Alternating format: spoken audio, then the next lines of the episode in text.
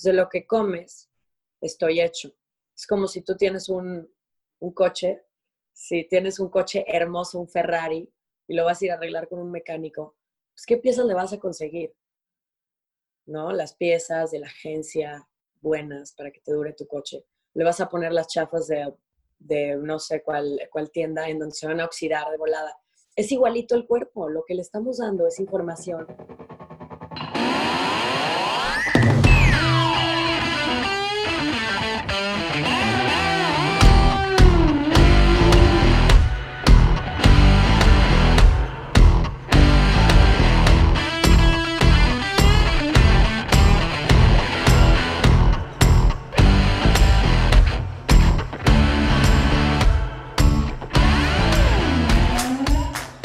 Hola a todos y bienvenidos a un nuevo episodio de Cómodo el Incómodo. El día de hoy tenemos como invitada a Mónica Serrano. Mónica es licenciada en nutrición y se especializa en nutrición holística, deportiva y herbolaria. En este episodio platicamos de los pilares para una vida saludable, cómo podemos integrar alimentación, actividad física, espiritualidad y conciencia. Espero les sirva esta plática tanto como a mí. Manténganse saludables y hasta la próxima. ¿Qué onda, Moni? ¿Cómo estás? Muy buenos días. Bienvenida a Cómodo el Incómodo. Hola, Mau. Gracias. Muchísimas gracias por invitarme, por estar aquí. No, hombre, a ti muchísimas gracias por darte el, el tiempecito, por regalarme algo de tu tiempo, Moni. ¿Cómo estás? Muy bien, muy bien. Acá andamos disfrutando. Qué bueno. Ahorita me estabas platicando antes de empezar que está haciendo muchísimo calor en, en, Vallarta, ¿no? Que para los que no saben, tú vives en, en Vallarta. Así es, yo ando aquí en Vallarta. Sí, está ahorita el calor intenso. Ya está empezando la temporada de verano. Sí, qué cañón. Y ahorita con el coronavirus, Moni, no sé si tengas chance de salir a hacer tus actividades, ejercicio, porque vi que te gusta, te gusta hacer actividades extremas, tipo surf, este, correr, todo eso. Sí, la verdad sí. Yo lo veo más ya este tipo de deporte ya con, con, la vida que llevo acá, lo que me dedico de la nutrición, lo veo más como mi forma de meditar. Eh, cuando tú vas a surfear o vas a hacer un deporte extremo, te enfrentas con miedos, que en realidad en tu vida te, te ayuda mucho a, a, que, a, que, no te dé miedo, que no te, pues te vas a aventar de una ola, no te vas a aventar de un, y te llega un monstruo atrás, y así es la vida en realidad. Te llegan cosas que a veces hay que aventarse. Entonces, ese estilo de vida. Y, en realidad la gente surfea mucho cree también, es, es, una meditación, sales de ahí como que te enfrentaste a algo y se siente muy, muy bonito. Y acá con el, el COVID está, sí está como en todos lados, mucha gente encerrada, pero está la otra contraparte de mucha gente que hace actividades en la naturaleza, que no todo el mundo en la ciudad tiene acceso a muchísimas montañas aquí afuera, que te vas a hikes, este, cascadas, el mar, hay muchas playas abiertas este, que están solas, entonces sí tienes posibilidades de echarte tus salidas sin tener que estar con tanta gente. Ok, entonces sí, sí, has tenido oportunidad, o sea, no has estado tan, tan encerrada como viviendo en, en nada, la ciudad. Nada. O sea, tu vida normal. Pues no normal, porque sí, es o sea, tan, tan social y todo, obviamente sí hay que tener un poquito de conciencia, pero por ejemplo, te sales a una montaña con dos personas que siempre ves, dos amigas y un, te avientas un hike en medio de la nada, el, el, eh, incluso el, el mismo viento, el mismo ambiente está tan limpio, tan oxigenado, que hasta te sientes respirando riquísimo, ¿no? A estar con un tapabocas todo el día. Yo lo siento hasta, hasta que me, me limpia, me ayuda a salir al aire libre. Pero ese es el tipo de planes con los, con los que estoy haciendo. Claro. Sí. Pues qué fregón que si has podido seguir con tu rutina más o menos normal, obviamente tomando precauciones. Y está padre eso que dices de que lo tomas como una meditación. Creo, sí. yo comparto esa opinión. A mí me encanta hacer ejercicio, he hecho ejercicio toda mi vida. Yo de, de muy chiquito empecé nadando, ese ha sido como el, el deporte que más he hecho. Nadar. Eh, más años, nadar, natación.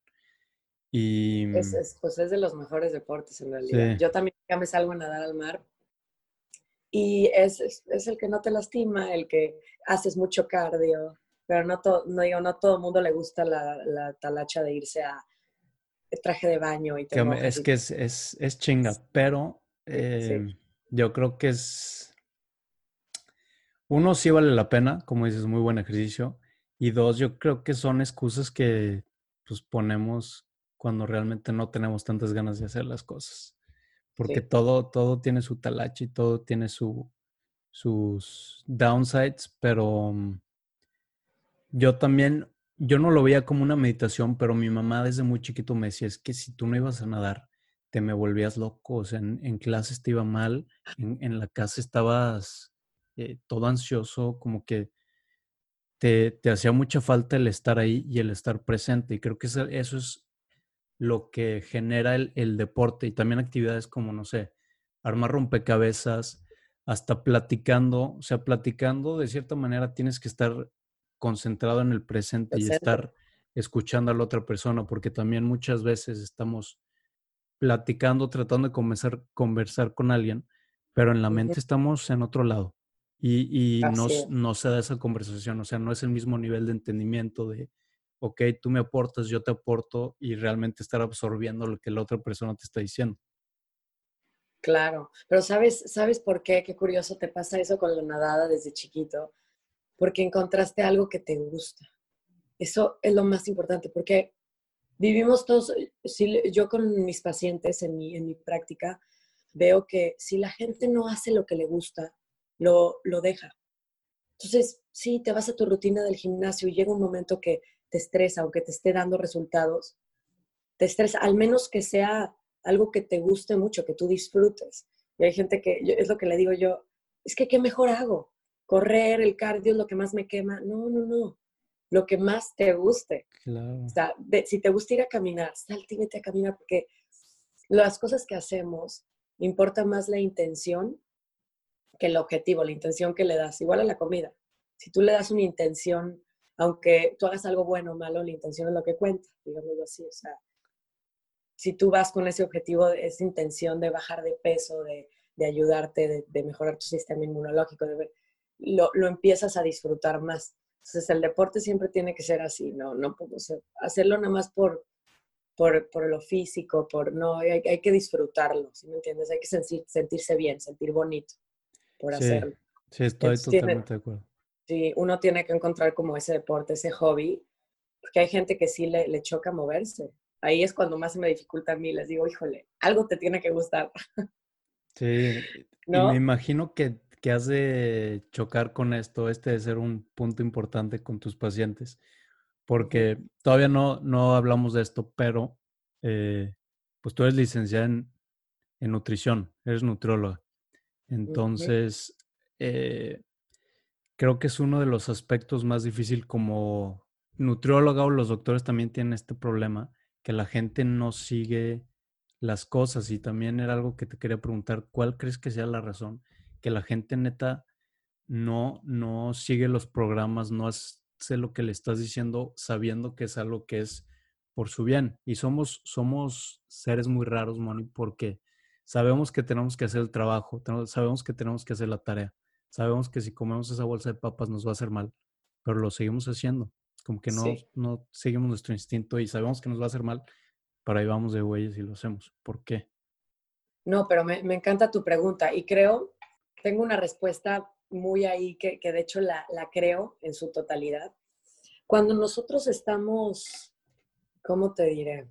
Cuando no queremos cumplir las cosas que nos dice un doctor, un psicólogo, un nutriólogo, estamos yendo uno por ayuda. Yo veo que hay gente que, es más, se queda así como que saco la cita, no saco la cita. Yo mando muchas personas a terapias también psicológicas, entonces es como, si fuiste, no fuiste, saco la cita o no. Tienen que sentirse bien listos. Entonces ya te animas, vas, sabes que alguien te va a decir lo que no quieres escuchar, que vas a tener que hacer un cambio, que tal vez te dicen un diagnóstico médico que no quieres escuchar. Entonces tú ya vas con ese miedo. Entonces te dan un régimen. Yo siento que nosotros, los, las personas que nos dedicamos a la salud, a veces nos equivocamos mucho en dar regímenes que no explicamos. Entonces la falta de información hace que no lo cumplas. Me refiero a que si tú en realidad te vas no te vas a comer las papas, porque yo te lo digo como nutrióloga, no te las comas, te hace muy mal, que es chatarra. Pero si yo te empiezo a explicar y te, y te regalo, te aporto información de por qué te hacen daño esas papas, ya tu cerebro cambia un poquito la forma de cuando las comes, ¿qué pasa? Tu información está ahí, tu cerebro sabe que tiene tal vez, tiene ciertos este, ácidos grasos que van a descomponer tus arterias poco a poco, que van a afectar a tu sistema cardiovascular, que tal vez en, en, otro alimento hay otros casos que van a desbalancear más tus hormonas. Cuando sabes ya, tienes un poquito de información de lo que comemos, es cuando te empiezas a preocupar. Y eso es lo que creo que hoy perdió la gente. La gente, sí, me dieron esta medicina. Yo les digo, ¿la investigaste?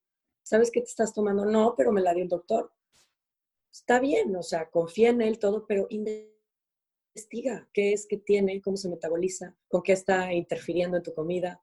Eso lo podemos, hoy, con, hoy tenemos Google, tenemos todo, una vasta información. Tenemos hasta información que no queremos ni ver porque ya todo el mundo puede escribir cualquier cosa. Pero en realidad, no, si nos informamos, creo que tomamos mejores elecciones en cuanto a nuestra salud. Claro, y también creo que es eh, pues que la persona tiene que querer el cambio desde adentro.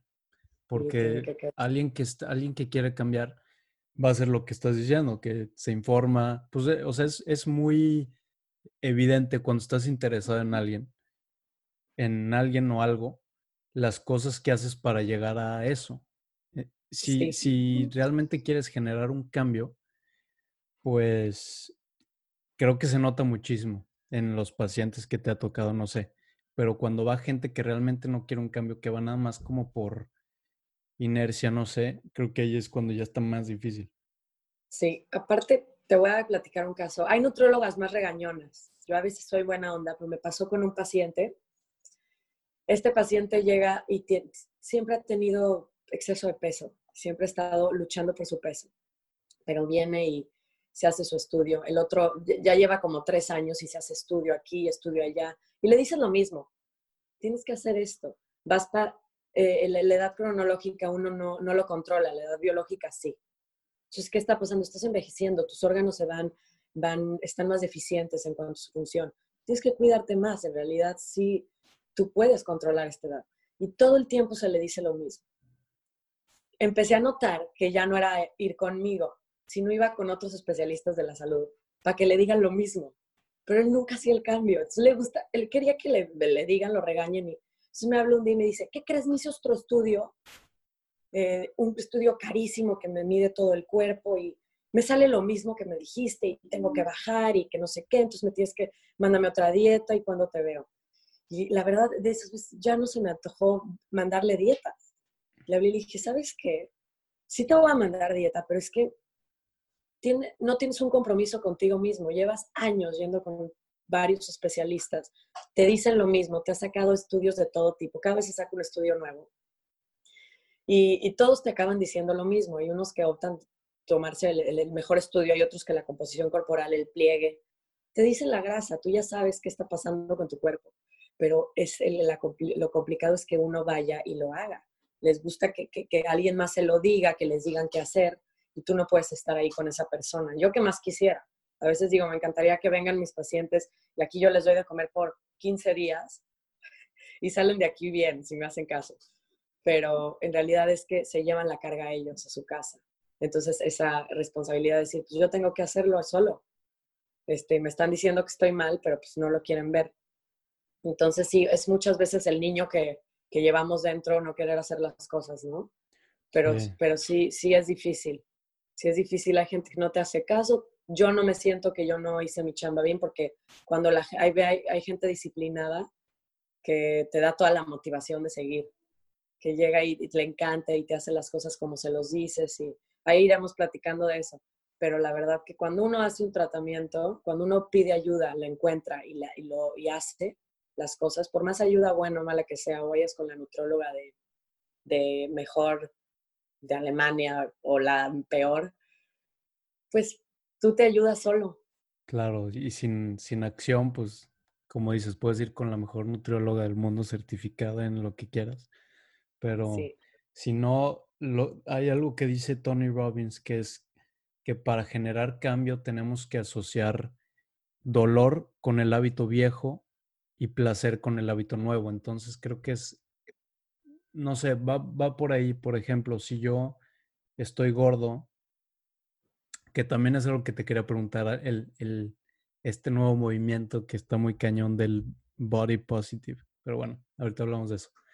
Si yo estoy gordo y me molestan porque estoy gordo, yo estoy asociando el suficiente dolor, el que me estén molestando todos los días, a ese hábito de estar comiendo mal y de estar gordo, como para cambiar ese hábito y asociar placer al, al, enflacar y sentirme bien y verme bien para que no me molesten. O sea, siento que vamos más por, por no sé, como que nos movemos más por el lado del dolor y que me está causando esa mala experiencia, como que de, de, lo que llevo en este podcast me he dado cuenta, o bueno, en, mi, en, en, la vida, a lo largo de la vida, me he dado cuenta que las historias grandes que escuchas de cambio así súper cañón, de que un, una sí. persona que hizo un cambio súper radical, es cuando tienen experiencias malas, gachas en su vida, que sí. tienen o accidentes o,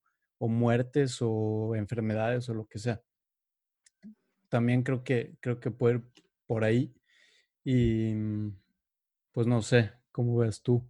Pues mira, lo que sí, de verdad sí, sí tienes mucha certeza en lo que dices porque de hecho sí tengo un caso de una persona que hizo un cambio tan radical que tuvo su, pues su sanación de cáncer, cuando hay muchas personas que también se pueden meter a una terapia de alimentación y cuando te toca, te toca, ¿no? Pero eh, no, estoy, no, uno no puede decir que la cura con, contra el cáncer sea en realidad la alimentación o la quimioterapia, porque de las dos partes hay casos que salieron y hay casos que no.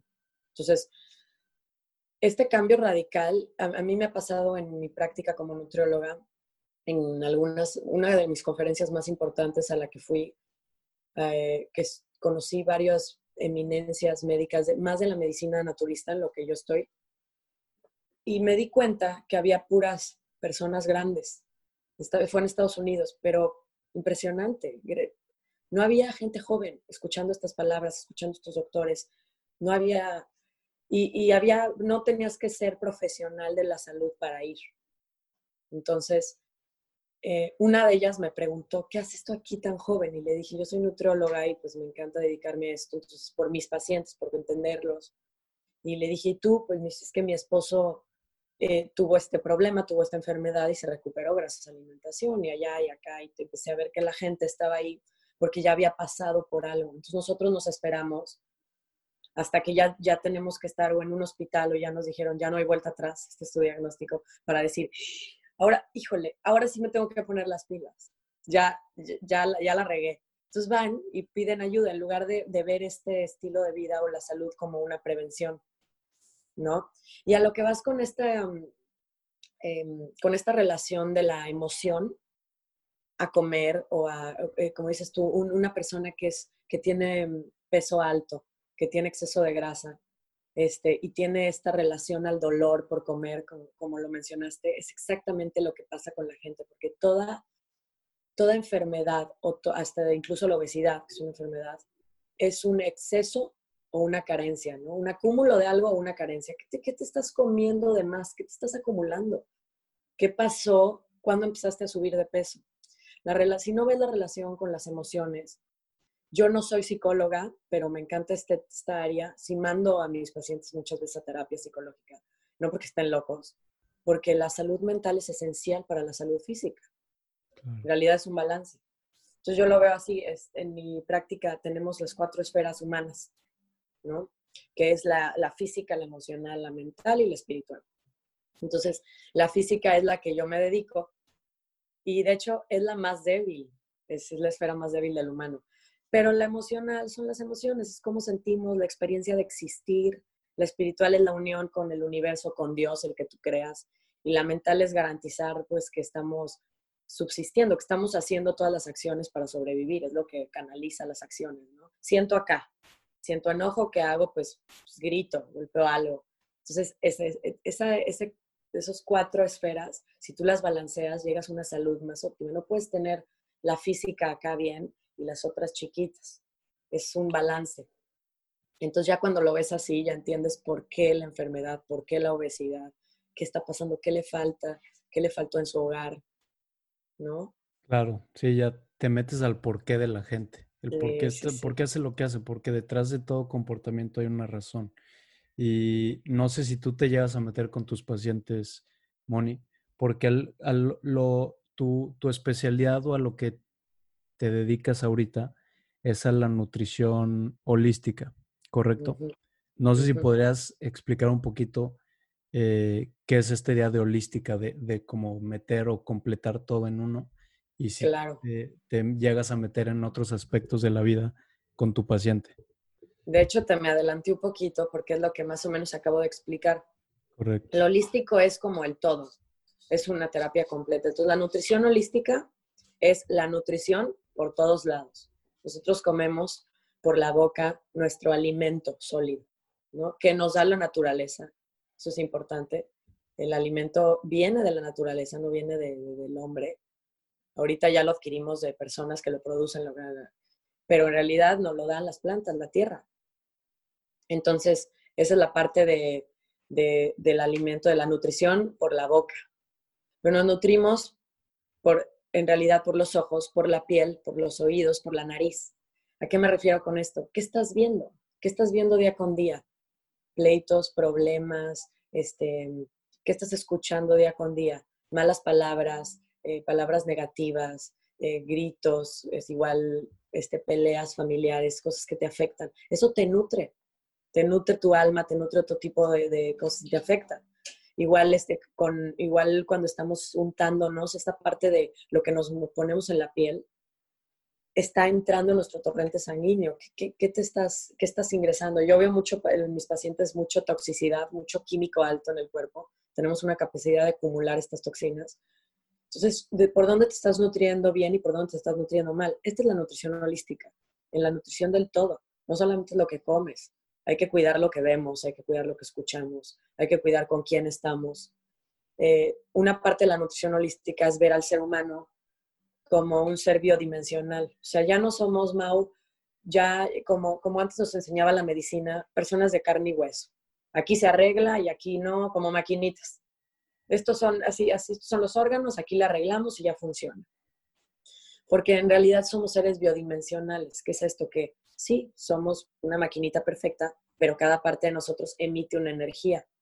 Igual lo que comemos, igual con quien nos juntamos, igual en el ambiente en donde vivimos. Entonces, este tipo de cuidar energías o la energía que tú emites, pues viene desde adentro. Lo que comes también lleva una carga energética y tú se la das con, con intención también. Uno come con intención y con conciencia. Entonces, esta parte de nutrir es en la que más me enfoco. quiero transmitir mucho el que la gente empiece a comer con una elección diferente, que, elija, que piense un poquito más de dónde viene la comida, ¿no? Que le aporte esta energía de yo me la preparé, yo, yo, nadie más la hizo. Entonces, sí, aquí hay, hay mucho cambio en el que yo quiero transmitir, pero hay mucho resultado también. Claro. Y, está padre, se me hace muy padre y muy interesante este approach que le das a la nutrición. El realmente hacer conciencia a la gente que no es nada más lo que estás comiendo, como dices, por la boca, es qué estás consumiendo en general. Hacer como una dieta de información en general, porque ahorita estamos bombardeados con información, Moni, que no suma, o sea, realmente es pura merma, es pura basura que nos encanta estar ahí pegados al celular. Esta cosa que está diseñada para hacer, hacer que cada cinco minutos lo agarremos el celular es súper adictivo. Twitter, Facebook, Instagram, o sea, realmente están diseñados las aplicaciones para ser adictivas y para estar, que estemos cheque, cheque, cheque. Y me gustaría preguntarte, Moni, ¿cómo, ¿cómo es que te metes o cómo vas más allá de la nutrición con tus pacientes? O sea, tú tienes tu consulta, tienes dos tipos de, consulta, que una es la, la epimología. Epigenética. Epigenética. Perdón, la tengo aquí escrita, pero no la encuentro. Epigenética, que ahorita, nos puedes platicar de eso, de la epigenética, que también se me hizo muy, muy interesante. Pero ¿cómo vas más allá con tus pacientes, de no nada más, ok, tienes que comer esto. ¿Y por qué? Sí, de, hecho, la genética es lo que me, me da ese, mucho, ese balance de, de personalizar un poquito la dieta, el plan de alimentación. Pero aún así lo personalizo aunque no te haga este estudio. Mira, sí, te voy a, te voy a platicar. Yo, eh, mi, mi, consulta es básicamente, aunque no, no soy psicóloga, sí trato de, de entender todo tu sistema de vida.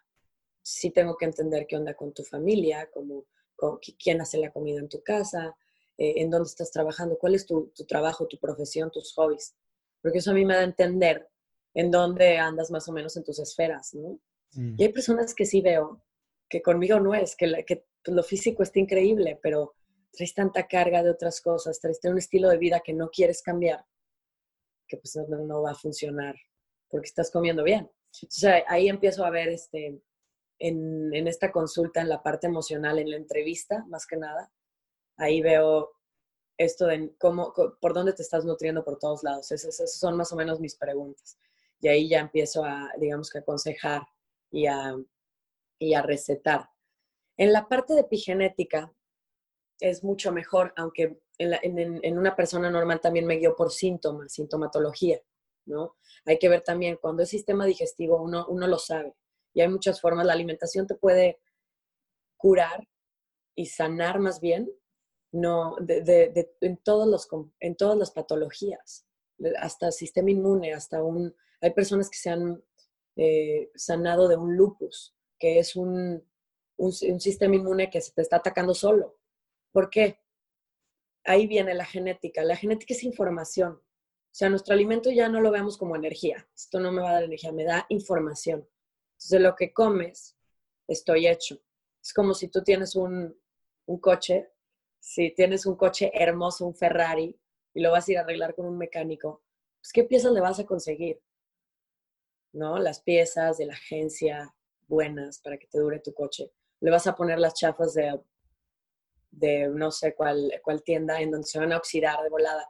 Es igualito el cuerpo. Lo que le estamos dando es información que hace tus genes. Y los genes es la información que lleva tu cuerpo para regenerar órganos, para regenerar tejidos, entonces, cuando ya te enfocas en eso, eh, ves que el paciente, que las personas a veces están comiendo bien, pero no absorben, o a veces están no comiendo bien y llevan el cuerpo a un estrés para, llevar las funciones metabólicas a cabo y afectan un órgano en específico, ¿no? Se afectan tal vez una función cerebral. Yo lo que veo ahí son deficiencias de vitaminas, de minerales, de aminoácidos.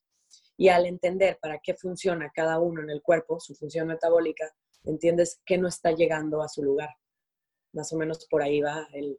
Entonces, ¿qué, pasa aquí? Que los tratamientos que yo doy sí llevan mucha suplementación de, de vitaminas a veces, porque no, porque no me gustan las pastillas, honestamente no me gusta mucho meter medicina, pero en este caso tenemos, estamos viviendo una industria alimentaria, como dices tú, aparte de la información, el alimento que llega a nuestras manos, a nuestro plato, ya no es el alimento de antes, aquí local, fresco, ¿no?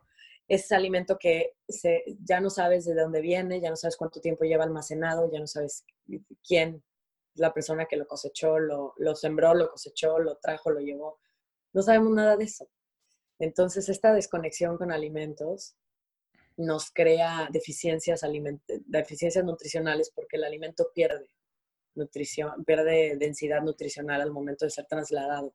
Llega y no sabemos si en, las espinacas que nos estamos comiendo, en realidad yo te estoy aportando hierro, pues cómete tres tazas, pero si las estás comprando en el súper este, de Estados Unidos, tal vez no sean tan benéficas como las de la frutería aquí de la esquina local, que son aquí mexicanas, porque llevan menos tiempo fuera, ¿no? Entonces uno no sabe dónde comprar esos alimentos. Yo en este caso, que, que, hasta en eso me meto con mis pacientes. Les digo, háblame en el súper, ve estas fruterías, ve esta...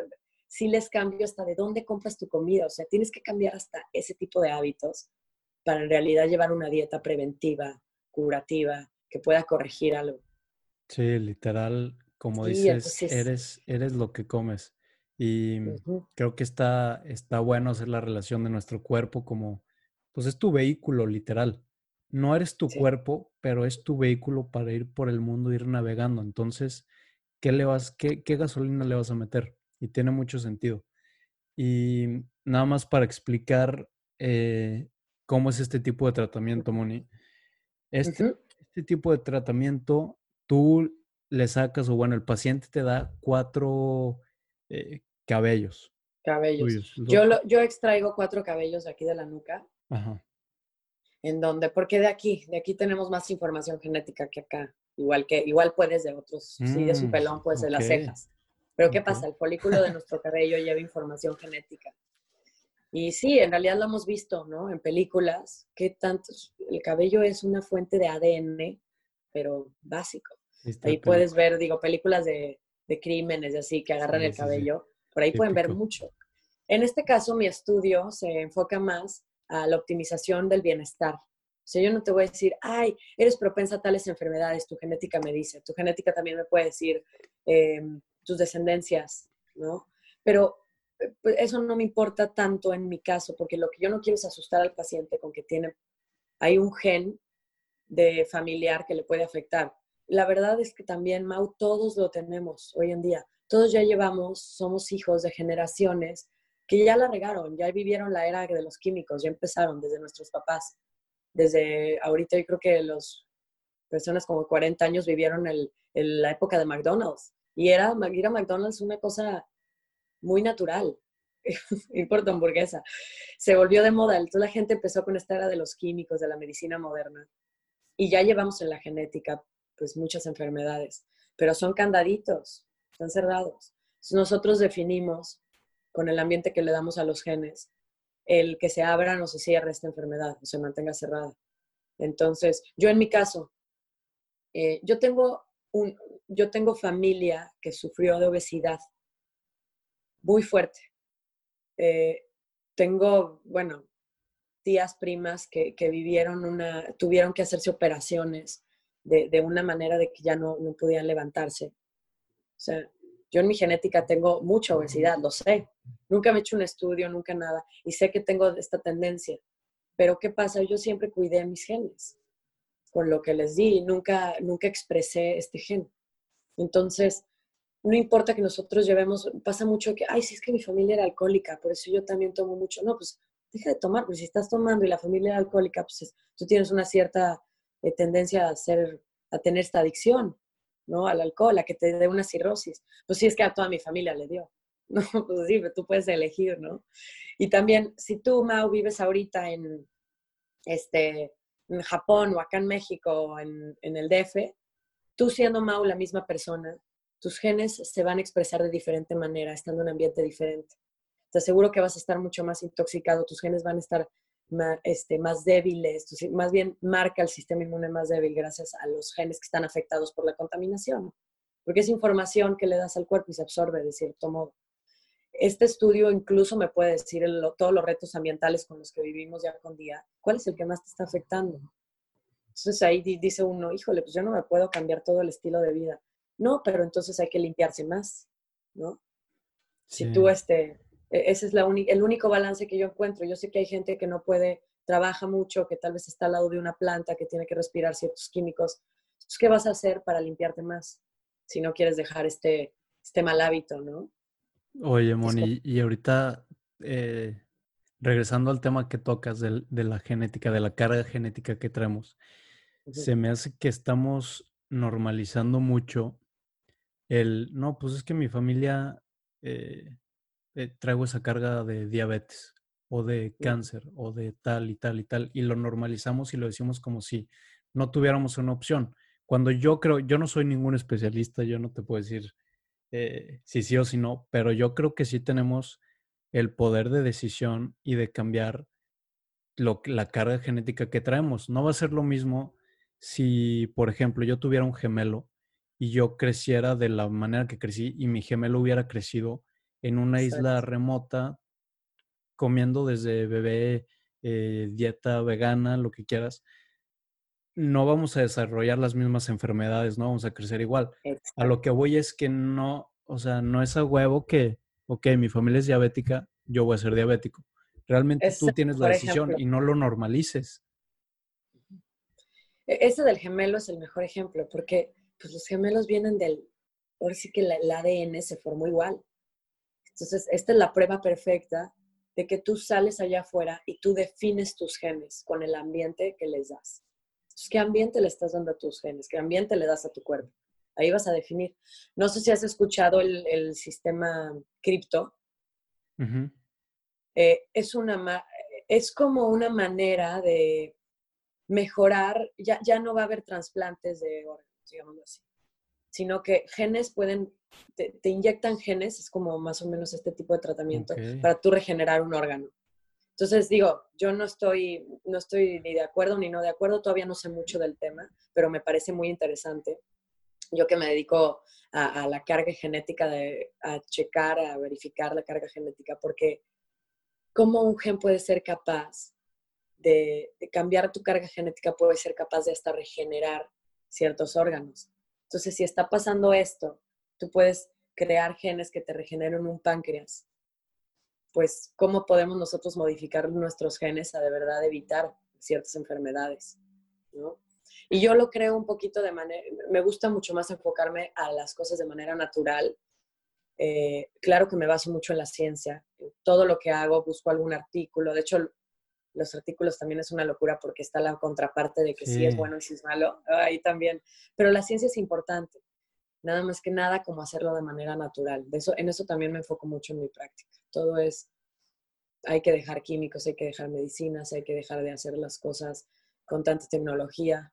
Hay que, hay que usarla de buena manera, pero pues hay que hacer las cosas más de naturalmente, ¿no? Claro. Oye, nos, ahorita nos salimos tantito, pero todo esto empezó o salió del tratamiento que, das. Entonces, tú remueves cuatro cabellos de la nuca, los procesas en un apartito que se llama S-Drive, ¿no? Que es, no, sé cómo funcione.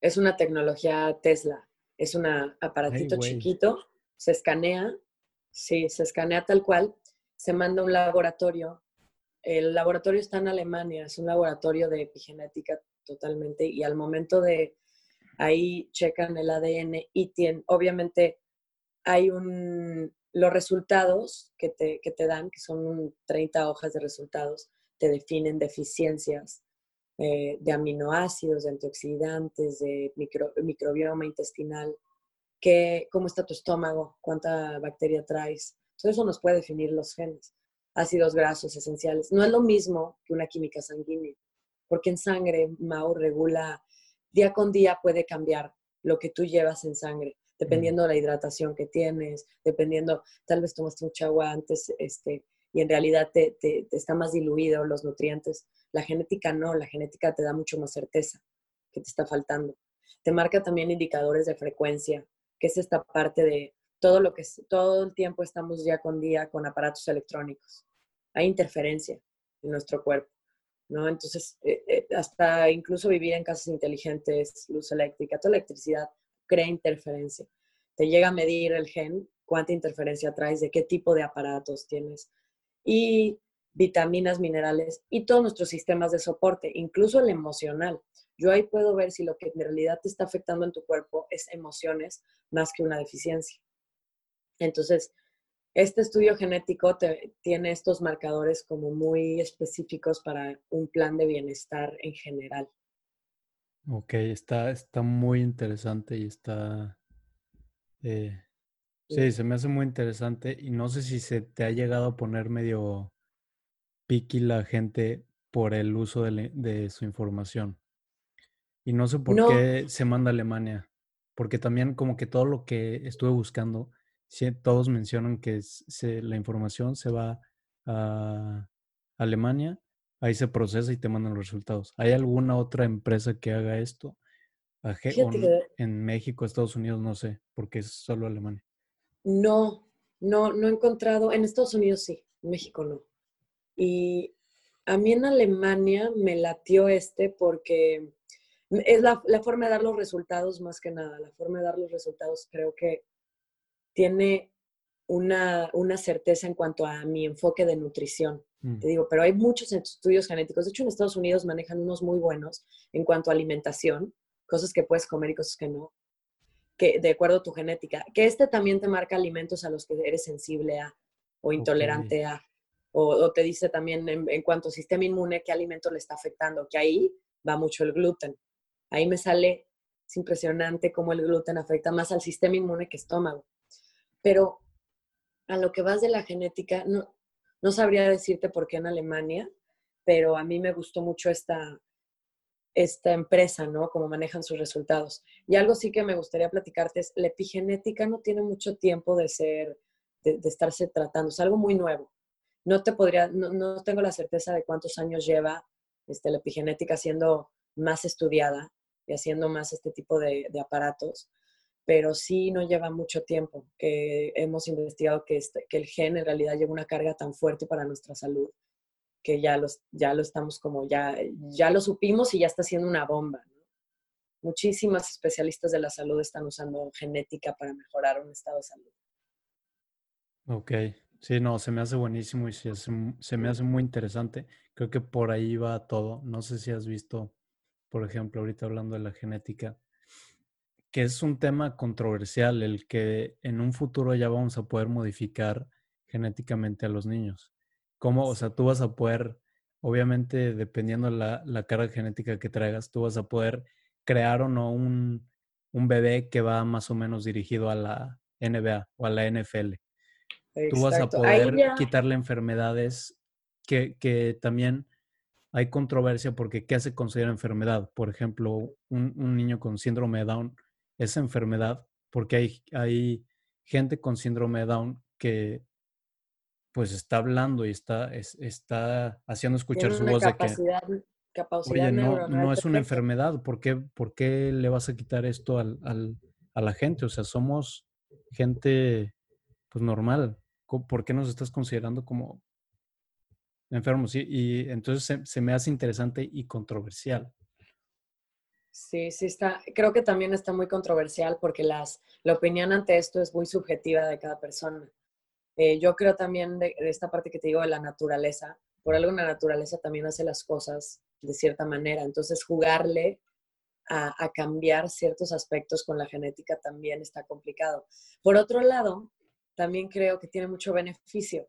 Yo, por ejemplo, hay veces que lo que opino es, si tenemos que tener, digamos, una, una regla una, que, que nos definan ciertas dos polaridades de, pues, qué se considera enfermedad y qué no, qué, qué, se puede cambiar, a qué le juegas tú como a un Dios o a qué, qué en realidad puedes este, mejorar y ayudarle a una persona.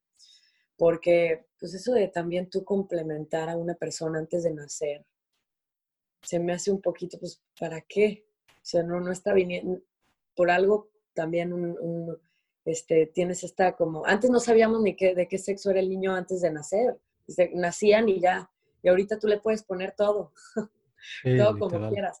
Sí, está eso sí está controversial. Y yo, en mi opinión, no me gusta que hagan, ese, que, hagan ese tipo de cosas con la tecnología. Hay cosas que tienen que venir desde su origen natural. Y ya, ya sí creo que la tecnología también tiene su beneficio de, de curar, de mejorar, de sanar ciertos aspectos. Pero nos tenemos que topar con estas cosas de la vida. Y si, si una persona yo creo que tiene síndrome de Down, yo no se me haría correcto el, el tal vez curar. Pero pues uno tiene que estar parado también en esta situación para, para saber opinar.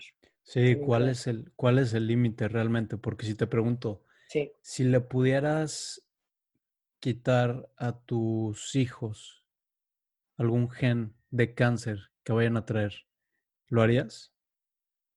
Y tienes también otra cosa es si tienes el dinero para hacerlo, porque obviamente cuando esta tecnología pues es cara, es, es nueva, no es algo que puedas eh, dar o reproducir en masa. Entonces, va, la gente que tiene el suficiente dinero como para pagar esta tecnología se va a empezar a despegar de los demás. Bueno, es, es como una teoría, ¿no? Sí. Se va a empezar a despegar de los demás y vas a generar como otra especie de superhumanos que genéticamente pues van a ser más capaces, a lo mejor vas a, van a ser más inteligentes, van a ser más fuertes y vas a hacer una separación en el ser humano y vas a, va a ser una división muy cañona de la gente que sí puede pagar o no. Literal. Ahí yo lo que creo es, no, no, y desconozco el efecto que cause el modificar así la genética, Pero, como te decía antes, la información es poder y es conciencia. ¿Qué pasa cuando tienes este tipo de, de, de información, más bien de, de, oportunidad? Si tienes un hijo y le puedes quitar este... ¿Cuáles son los efectos secundarios? ¿Qué, ¿Le va a afectar este proceso algo en su salud? Le, tal vez sean procesos no invasivos que en realidad tengan muchísimo beneficio. Yo también creo que adelante, hay que mejorar nuestra genética. Vamos a crear este mejor, vamos a evolucionar mejor. Pero ¿cuáles son los efectos? Porque todo lo que viene eh, lo que hacemos en el cuerpo humano, que no es de una manera natural, que es invasiva, normalmente tiene efectos secundarios. Y ahí es cuando yo me doy cuenta y digo, ahí no está bien, ahí ya le estamos jugando a que no. ¿No? ¿Qué pasa con un cambio de alimentación consciente? ¿Qué pasa con... Pues el efecto secundario no es, no es malo. ¿Qué pasa si te estás tomando unas, unas pastillas que te... Que, que, hay muchos medicamentos para bajar de peso increíblemente magníficos. Entonces, pero ¿qué pasa con el cuerpo? Te crea un desbalance hormonal, te crea un cambio de te, te, maneja la insulina diferente este, en un futuro, ya no vas a, a, producir la energía igual. O sea, ya cuando empiezas, te digo, la información es poder. Cuando entiendes qué va a pasar con el cuerpo en esta medicina, dices, ah, no, bueno, te va a funcionar en dos meses, vas a estar perfecto, pero pues con estos, con estos efectos secundarios, con esta consecuencia. Y ahí es cuando ya tomas un poquito de conciencia ante tus actos por la consecuencia que vayas a tener, ¿no? Lo mismo creo con la genética. Yo creo que cuando estamos, si tienes que tomar una decisión ahí, hay que saber qué es lo que va a pasar, cómo lo va a hacer, qué, qué tan invasivo va a ser, ¿no? Entonces yo tengo un, un paciente sobreviviente de cáncer muy fuerte, estado terminal, que es una experiencia muy bonita la que él tuvo, porque cuando él ya estaba en un, en un proceso que estaba, pues tienes cáncer, pero estás en este grado de cáncer y ya no tienes este, mucho, mucho que hacer, mucho que hacer, digámosle. Tienes que hacerte quimios y tienes que hacerte... Le, le dieron su tratamiento sin ninguna terapia alternativa. Y él con la capacidad económica mm, se fue a un hospital de cáncer especializado en cáncer en Estados Unidos, en donde a la segunda quimioterapia salió y le dijo a su esposa, yo prefiero morirme a volver a hacer esto. No quiero más, ¿no? O sea, lo que sometes al cuerpo entonces, qué padre que él escuchó su cuerpo y dijo, me estoy debilitando más, yo ya prefiero irme, naturalmente me está pasando esto, a seguir con este tratamiento que me está afectando el cuerpo. Se me hizo una decisión muy, muy padre, muy consciente que no todo el mundo tenemos la capacidad de tomar. Entonces, ¿qué pasa con esta persona? Pues dijo, no le quedó de otra más que buscar otra, una alternativa. Nunca en la vida había escuchado nada naturista, nunca en la vida se interesó por eso hasta el cáncer y le dijeron, oye, pues trata de, trata de hacer esto, trata de cambiar tu forma de comer. Él se llegó a tomar suplementos alimenticios, 120 cápsulas diarias, dosis de vitamina C de 30 gramos diarios. Entonces, sí llevaba una terapia obviamente muy complicada, un protocolo complicado, pero trató algo diferente. ¿Por qué? Porque vio las consecuencias de una, de una terapia tecnológica que en realidad a mucha gente sí le ha mejorado, ¿no? Pero es lo mismo con esto, hay que ver pues cuáles son las consecuencias de los actos y ahí ya podemos tener mejor decisión de las cosas, ¿no? Claro, y el problema de esto es que es, pues es relativamente nuevo, entonces apenas nos va a tocar ver realmente cuáles son los efectos de que va a tener el estar modificando genéticamente a la gente. Que es diferente también el, el pues sí, como dices, jugarle a Dios, hacer estas modificaciones antes de que nazca el bebé. Yo estoy de acuerdo cuando haces, le haces al cuerpo una modificación ya estando, o sea, por ejemplo, ahorita nosotros el, el hacer una modificación en el oído, para la vista, ese tipo de cosas que eh, mejoran tu, tu habilidad de hacer algo, creo que eso es muy diferente allá antes de nacer modificar al bebé. Y mm, te quería preguntar, Moni, o para, para, creo que ya tocaste un poquito este, este tema, pero es algo que me interesa mucho. El, estamos, como ya habíamos hablado, estamos llenos de información. Hay información de mil cosas.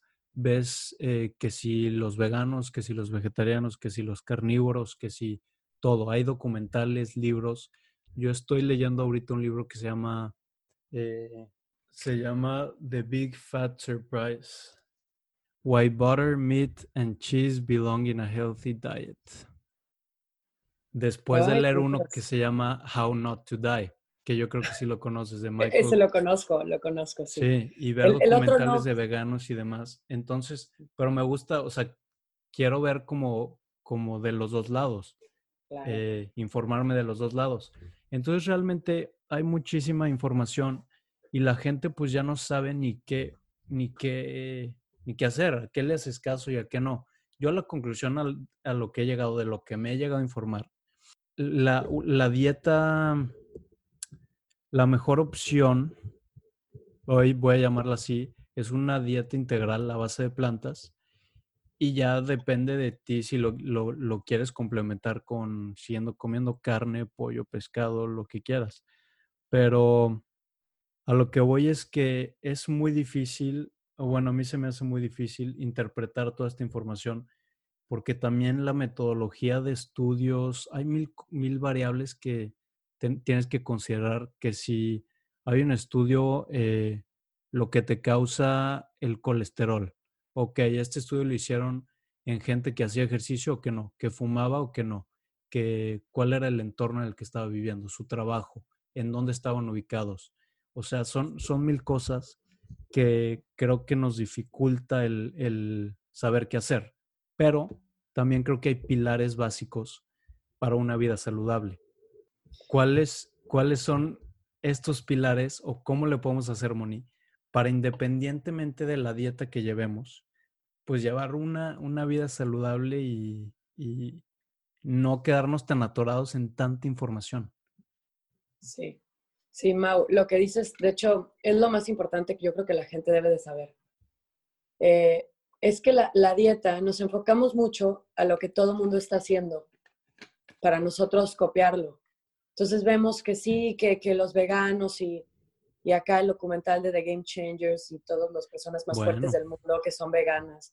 Ese documental a mí me hizo muchísimo. Yo, yo manejo mucho dietas veganas, incluso en mi estilo de vida. ¿Tú eres vegana? Eh, sí soy vegana, me considero más, eh, mi dieta es basada en plantas, lo vemos así. Soy vegana de cierto modo, llego a comer pescado de vez en cuando, si es fresco lo pesco de aquí. Yo no pesco, tengo de repente ahí un amigo, este, una, mi, cuñado pesca. Entonces hay veces que si tengo la oportunidad, esa es mi forma de comer pescado, porque creo en la alimentación sustentable, que es una forma de comer animales, es la forma de comer animales sustentablemente sí estamos en un mundo en donde no está correcto la manera que estamos industrializando el animal. O sea, ya es algo muy fuera de contexto el ver. Uno, uno aparte también no quiere ver. Hay mucha gente que yo les digo y dicen, ay, no, yo no quiero ver esos videos. Sí he visto cosas, pero yo, yo prefiero no. Y te dicen, Mejor porque lo- si ven, saben que van a cambiar. A mí ¿Saben? también Que dicen, ay, no, me sí, dicen eso no muchísimo. Exactamente. Y sí, es el, tú le pones a un niño chiquito que no tiene, que apenas está en esta parte del aprendizaje, y le pones un conejito y una manzana en su cuna y lo matas de hambre, nunca va a matar al conejito. Se va a comer la manzana. Sí es un este, este comportamiento adquirido, todo lo que comemos y todo lo que hacemos. Entonces ahorita el veganismo está entrando mucho hasta en niños, el no comer animales, porque también yo creo que el mismo mundo está haciendo un balance. Tampoco creo que la dieta vegana es la mejor para todos. Entonces esto es lo que tenemos que entender todos, que las dietas no, que, que sacan en internet y toda la información que sacan la sacó una persona que le funcionó. A ti no te va a funcionar lo mismo, sorry, no eres esa persona, no llevas el mismo estilo de vida, no haces las mismas cosas de día con día que esa persona, no tienes la misma genética, la misma descendencia. Es imposible querernos hacer eh, como que copiarle a las personas. Una vez me dijo un paciente, es que yo vi que este, una, un instagramero que, ya sabes, un, un body de super fit, come una vez al día y come pura, pura chatarra. Se cuenta que una vez al día se come tres pizzas con queso y grasa. Entonces tienes esta contraparte de otra bloguera de plant-based con todos sus bowls y, y niños creciendo y la familia y todos veganos. Y... Entonces sí, le está funcionando a ella y le está funcionando a él. Yo no sé después, en un futuro, qué cuerpo cobre factura o no. Entonces les digo, pues qué padre, enfócate en, o sea, en ti mejor, tienes que escucharte a ti. Todo el cambio sale de adentro y el, tu cuerpo es el que te dice qué es lo que quiere. Nuestros antojos nos dicen. Entonces yo lo que quiero transmitir mucho y lo que trato de enseñarle a la gente es que se aprenda a escuchar. La comida, la alimentación es intuitiva. déjense de información de allá afuera, es intuitiva. Hay que informarnos, sí, pero ¿en qué? ¿En qué necesita el cuerpo para comer? O sea, nosotros lo que tenemos que saber como seres humanos, es más, debemos de saberlos de que estamos en la escuela, es qué nutrientes nos hacen funcionar como organismo. Entonces ya empiezas a conectar, ah, ok, estos nutrientes los defino y son este tipo de alimentos los que los tienen. Entonces ya sabes qué te va a dar cada cosa. Tú ya puedes escoger a partir de ahí qué te, qué te funciona a ti, a ti como individuo, ¿no? Entonces la dieta es totalmente individualizada, intuitiva, consciente de ti misma. Hay un, el documental este que te digo de, Game Changers, me tocó en esa temporada de cuando salió, estuve tres meses dando puras dietas veganas. Todos mis pacientes querían ser veganos. Te traumaste y dijiste así. De, hecho, yo lo vi porque un paciente me dijo, es que lo vi y yo hago deporte y yo, yo quiero este rendimiento. y la verdad que muchos se quedaron ahí muchos, tengo varios que siguen ahí y está muy padre. Y llegan a comer animal de vez en cuando, también este balance está padre, no irte de, boca con algo, como que meterte un tema, porque también eso pasa mucho. Cuando haces el cambio tan radical que te ahorcas, ¿qué pasa? Lo quieres votar. El cambio debe de ser paulatino, poco a poco. Bueno, pues voy a dejar de comprar, a ver, embutidos. Empiezo con eso. No voy a comer jamonera. Y luego lácteos. Ya llevas este, esto, ya, ya, pues ya viste que la hiciste, ya hiciste como el check ya alarmé mis platillos sin embutidos, ahora otro. Y así empiezas a hacer ese cambio.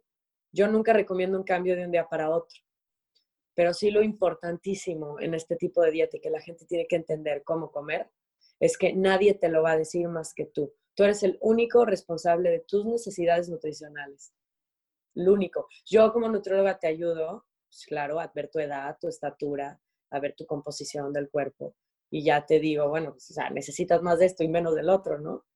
Pero en realidad tú eres el que vas a ver. Muchas veces hago ejercicios de, de sensibilidad a alimentos.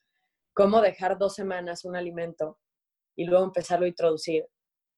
Le, a la gente, a los pacientes les da más, eh, más apertura de que ellos se den cuenta si les cae bien o no. Y ya no viene de mí la decisión. Entonces yo les digo, mira, no te recomiendo los lácteos. Y esa es una causa de tus alergias tal vez o tu desbalance hormonal. Entonces dice, le digo, bueno, vamos a hacer este, estos 15 días de desintoxicación, pero el, el, al día 15 tienes que comerte una pasta fettuccini, o sea, métele, métele lácteo a lo, que quieras, dale duro con los lácteos. Vamos a ver cómo, cómo estás yendo al baño, cómo funciona. ¿Qué te dijo tu cuerpo ante esto, no? Y si, si empieza, empiezan a ver el, no, es que me inflamé, es que estaba así, es que, estaba, es que me salió otra vez este, la ronchita y lo, y lo veo. Esta, ya no fue decisión mía, ya la persona se dio cuenta de que este alimento en realidad le está causando una sensibilidad, de que no lo tolera el cuerpo. Y la decisión ya es, como te digo, la información ya viene de acá. Ya ni siquiera es, ay, es que se me antoja, no, es que a mí me cae muy mal y yo prefiero sentirme bien. Entonces, para dejar alimentos no es porque te lo diga la nutrióloga. Tú te tienes que dar cuenta que a qué estás siendo sensible y a qué no. Y no es una dieta la que te va a curar ni 15 días, es un proceso. Que alguien te vaya acompañando de la mano en, ah, no, y porque puede no funcionar, nunca te rindas ahí con un nutriólogo y, ay, no me funcionó, ya no voy a ir con nadie. No, la verdad tienes que seguir yendo, tienes que darle seguimiento, que te acompañe, porque a mí me pasan las consultas de seguimiento, son las mejores. Llegan y dicen, ¿qué crees? Hice todo esto pero en la noche me pasó esto, me dio mucha hambre o no pude dormir o tal.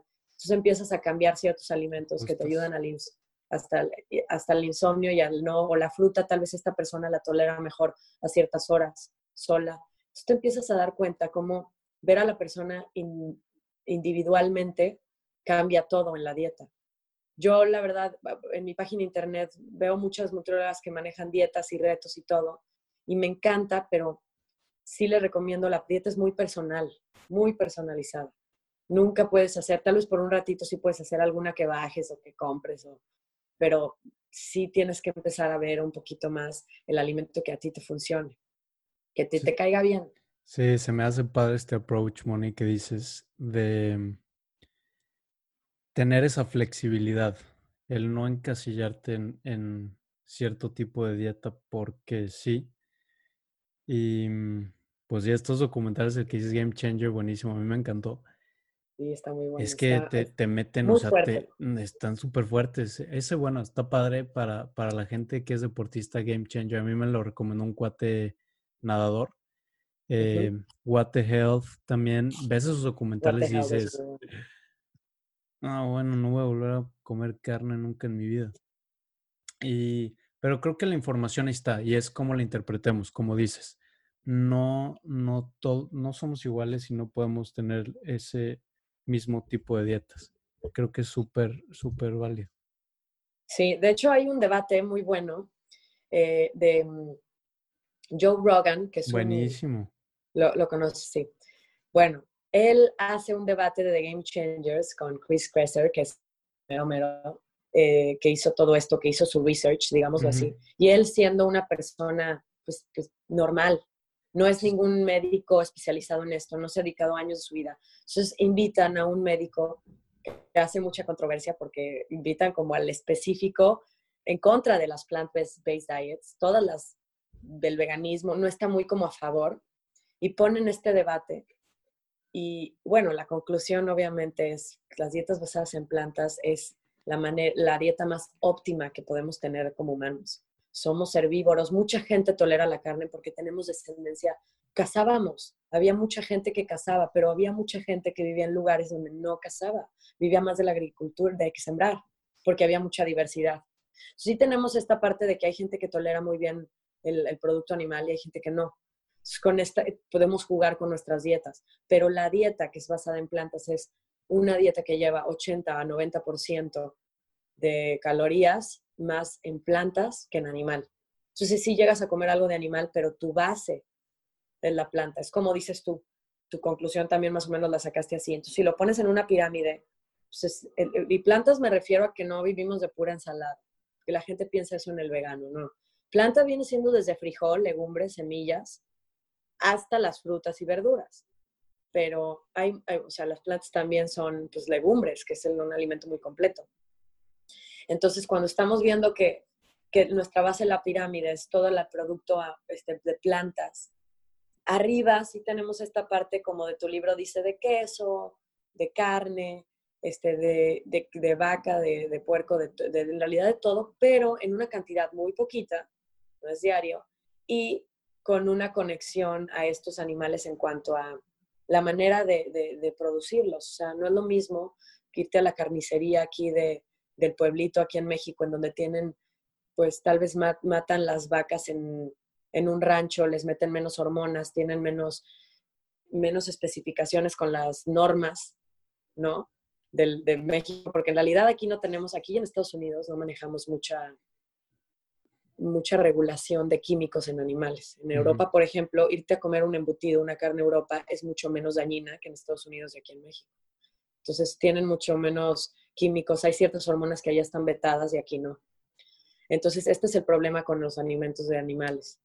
Y el alimento animal que tú estás comiendo, sí debes de considerar en dónde lo estás comprando. No podemos comprar congelados, eso es una cosa que... la norma oficial mexicana te tolera dos años de congelación. Imagínate cuánto tiempo puedes tú comer. Cuando te comes un pescado del súper, lleva dos años congelados, ya no es un alimento real. ¿no? Ya es un cadáver de, ahí este, congelado. Entonces, así, si lo, lo pescaste hoy y te lo estás comiendo este, y me estaba nadando hace rato, la energía del alimento, la, la, capacidad y la retención de nutrientes de este alimento es mucho más benéfico que no. Entonces ahí un poquito la, la parte animal es así, yo la manejo, sí, come animales, dale, pero vamos a mantener esta estructura, hay que comer con conciencia animales. ¿no? Entonces es, es, lo único como que por ahí le doy. Y este debate está muy bueno de The Game Changers porque la conclusión es, es muy fuerte de lo que dicen, o sea, le, tiran a los dos, sacan muchos estudios científicos, entonces se pone muy bueno, de cierto modo. Y el otro chavo, que no es especialista, lo ponen con un doctor, pues sí lo atacan bastante al, al que es el, el productor de, de The Game Changers. lo llegan a es un, peleador de UFC, o sea, es una persona que decidió investigar y, y hacer el documental. Y el debate está buenísimo porque le, se, le lleva una, se lleva una lista con todos los puntos, porque antes Joe Rogan tuvo un podcast con el otro cuate, no me acuerdo cómo se llama, y hablaron del documental y fueron como, fue insultando, ok, esto está mal, esto está mal, esto está mal. Y cuando regresa, cuando invita a los dos, este güey se lleva una lista de todos los puntos que había dicho y de todo, o sea, le dijo, a ver, y, y son cosas, em, tocan temas comunes, como temas tabús, que se dice mucho en la comunidad vegana o vegetariana, por ejemplo, ¿de dónde sacas la proteína? ¿O qué pasa con el B12? Que son, eh, no sé. Ah, no sé si te, han llegado a preguntar a ti. claro, eso muchísimo. La... de la proteína debe ser la pregunta más. Pero eh, fíjate, yo que veo a, carnívoros y veganos, la deficiencia de B12 la, la, veo en los dos por igual. Hay muchísima gente que come carne con B12 baja. La B12 es, es una vitamina que se produce, tú la puedes comer, pero también la produces en cierta cantidad en una parte del intestino. Y esta te ayuda a degradar alimentos, es muy importante. Pero ¿dónde está? En la bacteria. Cuando nosotros tenemos una buena flora intestinal, que es la flora intestinal, son las bacterias que tenemos en el intestino viviendo, que nos ayudan a digerir, a crear neurotransmisores, a mejorarlo el gen, este, a regenerar gen más bien. Este tipo de bacteria es la que te ayuda también a crear la vitamina B12 y a mantenerla en cantidades suficientes. Entonces, ¿qué pasa con la B12? Pues las personas con un, con un intestino débil tienen baja B12 normalmente. Comas o no comas carne. Y el vegano no la maneja porque en donde más tenemos B12 es en la carne, pero la mayoría de la carne de las vacas están suplementadas con B12. Entonces también esa parte está un poquito controversial, porque pues, es igual que suplementarnos nosotros. En realidad, de forma natural, la B12 viene en las algas y en el agua viva. El agua viva es el esta agua que viene de ríos, montañas, filtrada por piedras, de manantiales, de ríos, de lagos, que ya no comemos, pues, Mau, porque ya tenemos, ya industrializamos todo. Tenemos todo contaminado, ya no estamos tomando agua viva de filtrada por piedras con minerales, ¿no? Ya está la limpian con cloro, la meten en un garrafón de plástico y te la dan. Y esta manera de hacer agua también está muy mal porque ya no tomamos agua con minerales, tomamos agua sin nada. Entonces, en realidad no nos está nutriendo. Toda esta parte de, los alimentos es, es, un, es un dicho que yo les digo a todos, te tienes que enfocar en la calidad de la comida, no en la cantidad. Entonces, te gusta el pan, te gusta el postrecito, te gusta la sal, cómetela. Pero ¿dónde la estás comprando? ¿De dónde viene? ¿Qué sal es? Eso cambia todo. Si te vas a comprar un pastel o si te lo haces en tu casa de una harina que tú conoces, de un endulzante que tú puedes comer, entonces, pero sigues comiéndote las cosas que te gustan. Y lo que nos gusta nos hace feliz, nos crea serotonina. El 90% de la serotonina la producimos en estómago. Entonces, esta es la que nos define este grado de, ay, qué rico, me, me sacié, uy, qué placer esta comida, qué rico. Y esa sensación pues te hace obviamente estar de una manera pues salud, salud mental, porque pues te, te llena lo que comes. No es como si tú estás en una relación con tu pareja que no te llena, no vas a estar contenta. Si no te llena tu comida, si estás en una dieta en donde estás ahorcada, no, no vas a tener un beneficio al cuerpo. Entonces, por eso esta parte de la nutrición holística, pues me encanta porque te enfocas mucho en la nutrición mental, en dónde estás, si de verdad estás contento con lo que comes, si de verdad te estás consintiendo, ¿no? Porque uno se enfoca mucho en consentir a la demás gente, pero luego se olvida de uno mismo. Yo lo veo en la gente, lo que más a mí se me complica en la gente hoy en día es el estilo de vida que el sistema nos lleva, que no tenemos tiempo para nuestros alimentos, para nosotros mismos. Eso es lo que a mí más me ha afectado en dar un tratamiento o en que lo cumplan. No tienen tiempo para ellos mismos. Entonces ahí es como que, híjole, pues, ¿cómo le hacemos? Vas a perseguir la chuleta diario y lo que estás comiendo no es benéfico para tu cuerpo, pero no te estás dando tiempo a ti. Entonces ahí tienes que cambiar tu sistema, tu manera de... Pero no quieren dejar su trabajo, no, no quieren hacer las cosas diferentes. Entonces ahí es cuando se me dificulta mucho un tratamiento.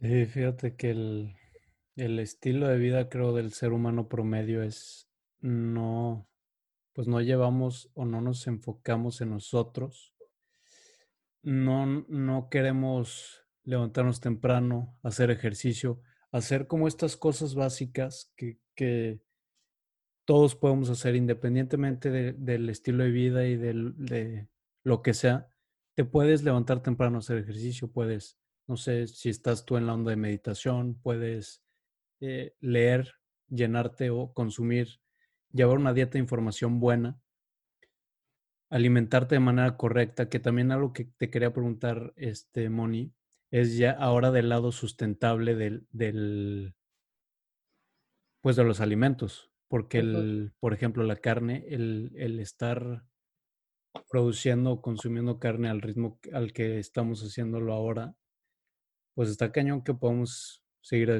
haciéndolo. No sé cuál es tu opinión y, a dónde crees que va esta industria. Es que esto de la carne, de hecho, eh, el, por eso a mí sí me gusta esta onda del veganismo. Te, te alienta mucho a fijarte que la cómo es la producción de animales en cuanto a los recursos naturales que tenemos.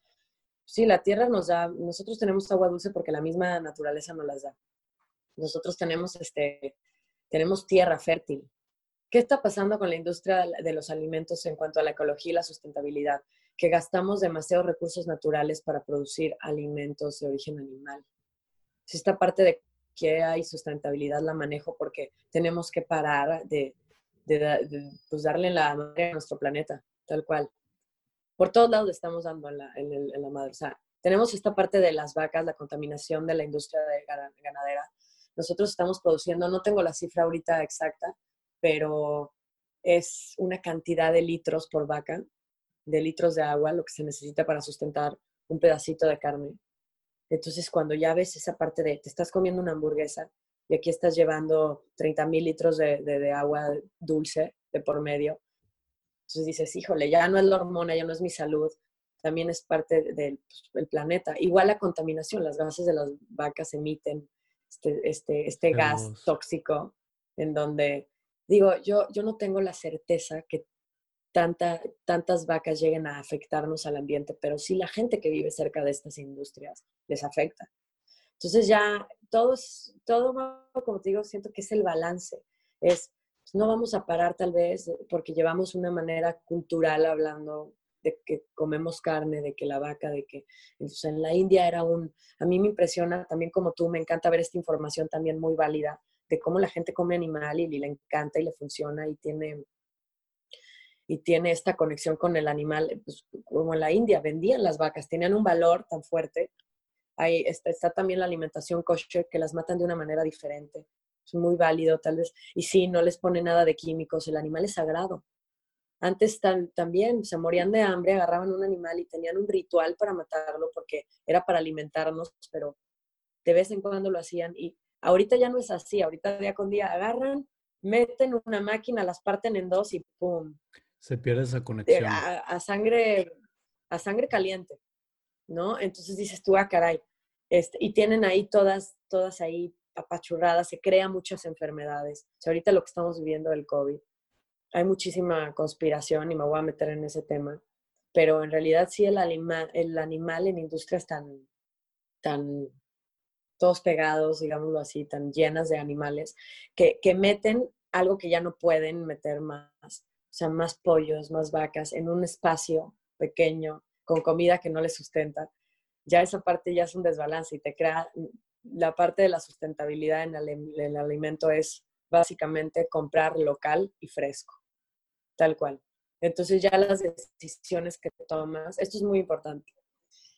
Ya no podemos enojarnos con la industria. Esto es algo que yo ya lo viví cuando empecé mi, esta manera de comer, porque primero empecé yo este estilo de vida antes de transmitirlo. Yo eh, empecé a sembrar mi comida, este, manejo esto de la pesca si llego a comer pescado, todo lo, trato de crear yo. En realidad no compro productos procesados o hechos, ni siquiera veganos. Y es padre porque empiezas a saber que existe la mayonesa, queso, crema, todo, todo lo puedes hacer en una licuadora en tres pasos. Entonces, ya que vivo yo, digo, pues bueno, se puede. Y, y empecé a odiar esta industria alimentaria como, como pues un proceso, ¿no? Como, ¿por qué nos venden esto? Empiezas a investigar los químicos, ¿por qué nos dejan meterle esto a nuestras comidas? ¿Por qué no los venden en el súper? Si estos, o sea, ves un estudio de cáncer y ves que este mismo aditivo está, eh, es una, mm, una probable, un probable pues, tóxico que puede desatar un cáncer, un problema cardiovascular, una patología. Entonces dices tú, ¿por qué no los permiten? Entonces me empecé como a enojar hasta que empiezas a ver que no tiene nada que ver la industria, porque uno se va a enfocar en el, pues en lo que tú, el que te vaya bien a ti. Si yo voy a vender un alimento, voy a querer bajar mis costos de producción, no voy a querer nutrir a la población. Yo quiero ganar dinero, ¿por qué? Porque voy a sustentar a mi familia y porque pues, yo necesito eh, dinero para vivir. Entonces yo voy a buscar que me vaya mejor. Entonces todas las personas que sí crean esta, esta industria alimentaria, es un rollo. Ellos van a buscar por ellos mismos y su bienestar, de ellos y su familia, de lo que quieras. Y tú por el tuyo. Entonces no le podemos poner la culpa a la industria alimentaria, porque la decisión es tuya. Nosotros tenemos esta parte de libre albedrío, en donde te dicen, aquí está la comida, o lo compras o no, lo compro o lo hago yo. Entonces, esa parte de decidir es la más importante en una persona para cambiar su estilo de alimentación, porque es de donde tienes que empezar. ¿A dónde vas a ir a comprar la comida y qué vas a decidir comprar? ¿No? Entonces, para eso es, es totalmente libre albedrío. Nos van a poner ese tipo de alimentos en todos lados, esas opciones en todos lados, nuestros ojos. La tentación está en ese aspecto del alimento y en todo lo demás. El compromiso entonces es contigo, es tu elección de decir, a ver, yo ya no voy a comprar este tipo de comida porque ya sé que te hace daño, lo voy a hacer de diferente manera o opto por otra marca. ¿Qué pasa cuando ya baja la demanda de algo, Mau?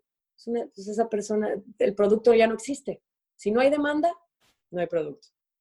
Si hay demanda, pues lo van a volver a hacer. Entonces, a mí lo que me preocupa es, qué impresión que ya con esta información todavía hay mucho mercado que compre pues alimento chatarra y alimento veneno hay veces que veo quesos, que veo los ingredientes y digo, esto es plástico. O sea, esto de verdad ya no es comida, está hecho más en un laboratorio que, que pues, en una cocina.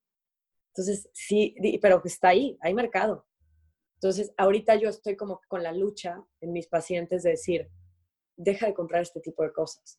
Entonces, y si hay veces hasta que el queso lo consiguen de rancho y, y si tú subes el mercado en estas personas de rancho que hacen sus alimentos de manera más natural, Imagínate la sustentabilidad que empiezas a crear, que la gente local, de tu, de, aparte de tu país, de tu ciudad donde vives, estás generando una economía local padrísimo, o sea, mejoras en todos los aspectos. La verdad creo que si haces un gran cambio en empezar a optar a comprar alimentos este, para el planeta, para tu familia, para tus seres, para tu comunidad, comprar alimentos locales y frescos. Sí, es un ganar-ganar. Y, y está, sí, creo que, bueno, no sé cómo sientes tú, Moni, pero yo siento que cada vez eh, la gente está más consciente y más informada de, de toda esta onda de la nutrición y bienestar, conciencia, mindfulness, en general de, de, la salud. No sé tú cómo lo sientes. Yo también, no, totalmente. Creo que estamos ahorita llegando a una era en donde se están rompiendo estructuras cambios estructurales en todos los sentidos, desde gobierno hasta, este, hasta la manera de vivir, hasta las nuevas generaciones, ¿no? Entonces, eh, yo me ha pasado que tengo, tengo niños que de repente se sacan comentarios como, no, yo no me lo quiero comer porque, porque es un animalito, no lo quiero matar. Como que esa conciencia en un niño. Yo nunca pregunté eso. La verdad, a mí me daban de comer y decía, pues esto es lo que como. Entonces, hay veces que veo niños bien vivos en ese grado de conciencia o mamás que me han buscado porque los niños no quieren comer animal. No es que me dice que no, que, que lo vio en el mal pescadito y no se lo quiere comer. Qué padre, ¿no? Digo, wow, o sea, qué manera de pensar de este niño. Es impresionante. Y me ha pasado también la otra parte, ¿no? también lo veo mucho en los lugares a donde vivo. Yo soy de, San Luis Potosí, orgullosamente potosina. Y, y en San Luis me he estado yendo, de hecho este año empecé a ver pacientes allá. Me he dado cuenta cómo los pacientes tienen tan diferente pues, chip de un ambiente más de ciudad a un ambiente más de playa. 100%. La verdad sí cambia un poquito el, la manera de vivir, de hacer tu ejercicio, de, de salir, de tus hobbies, cambian un poquito. Sí me doy cuenta que eh, en la ciudad estamos un poquito más, eh, pues más encarcelados en este estilo de vida que te lleva pues a, a restaurantes y a, no, no, tener tantas opciones veganas o opciones de ver en realidad la naturaleza al más allá. Ver que yo a veces me topo en el mar cosas que no, sé que si la gente viera a diario, que tendría otra conciencia. Que estés ahí adentro surfeando y que te encuentres tanta basura. Que te encuentres cosas de, de que empaques de desodorantes del, del 2000. Que dices, ¿cuánto tiempo lleva aquí? ¿Y cuántos años llevamos tirando basura aquí? Y esto, esto ya no lo vamos a poder usar en un ratito. Entonces, esa conciencia también te crea un cambio en lo que comes. O sea, sí todo tiene que ver. Porque la, la comida sustentable, que es lo que yo como que aliento, la alimentación que sí sea consciente y sustentable, pues sí tienes que abrir un poquito tus ojos y eso duele. Entonces, en, en las ciudades lo veo, lo veo como un poquito más difícil. Hay veces que la gente tiene, como que no sabe tanto. Pero lo padre es que está el interés la gente le interesa mucho ya saber de esto. Eso sí es lo que está pasando. La gente está revolucionándose, así como, no sé cómo hacerle, pero estoy muy interesada. ¿Cómo le hago? Y, ese es el primer paso. Entonces eso está padre. Lo, eso lo valoro mucho y me da mucha ilusión porque sí estamos haciendo un cambio. Ya, ya cuando no es uno, ya son 10, ya son 20, ya son 100 o ya son 7 millones la humanidad. Ya hace todo el ya cambio. Ya hace diferencia. Sí, sí claro. Y mm, Sí, creo que lo que dices es muy cierto. Viviendo en ciudad es más, es más difícil ver cómo está impactando eso que estás consumiendo, eso, porque es muy fácil, es muy cómodo ir al súper, ir a los Oxos. Nos hemos hecho muy, muy civilizados. Pero realmente no tenemos esa conexión con el alimento, de dónde, lo que dices, que de dónde viene. O sea, estoy seguro que si tuviéramos que matar lo que comemos, o conseguir nuestros alimentos sería una historia totalmente diferente a como vivíamos antes, el ser humano a como vivía antes. Ya nos, nos hemos muy, hecho muy civilizados, pero creo que vamos, yo sí tengo esperanza y creo que estamos cambiando y creo que las cosas van a mejorar. O sea, yo no, yo no tengo esta idea de, pesimista y, y, decir, no, es que estamos de la fregada. No, creo que vamos mejorando, la tecnología está avanzando de una manera impresionante y creo que todo va para tener una sociedad mejor y crear un mundo mejor. Así es, sí, ahorita te digo, yo con esta revolución, hay un, yo, también estudio astrología. Aparte de la nutrición holística, me metí a este tema de también herbolaria, trabajo medicinas con hierbas, está muy padre. Y viendo toda esta parte de las personas y las personalidades y cómo uno tiene esta, lo que veíamos al principio, la conexión emocional, eh, yo me metí a la astrología porque te marca mucho el carácter de la persona. No es tanto para definir el futuro, ¿no? Como, como mucha astrología mal usada lo hacen. Entonces, cuando defines el carácter de una persona, ves un poquito en el estado de, de conciencia que está, ¿no? Entonces, este, lo meto mucho como, en, como en, para fluir emociones o como parte de la psicología, la astrología. Y ahorita, astrológicamente, sí se está llevando a cabo un cambio de conciencia muy fuerte en, la, en las personas, en las nuevas generaciones. Eso sí lo marca. Va a haber cambio de estructuras, va a haber, se van a destruir y romper estructuras para crear nuevas. Entonces ahí está la contraparte de que nos topamos con generaciones de nuestros papás o abuelos que te dicen, ¿cómo? Pero si yo comí así, yo hice todo esto así, y todo estaba muy bien.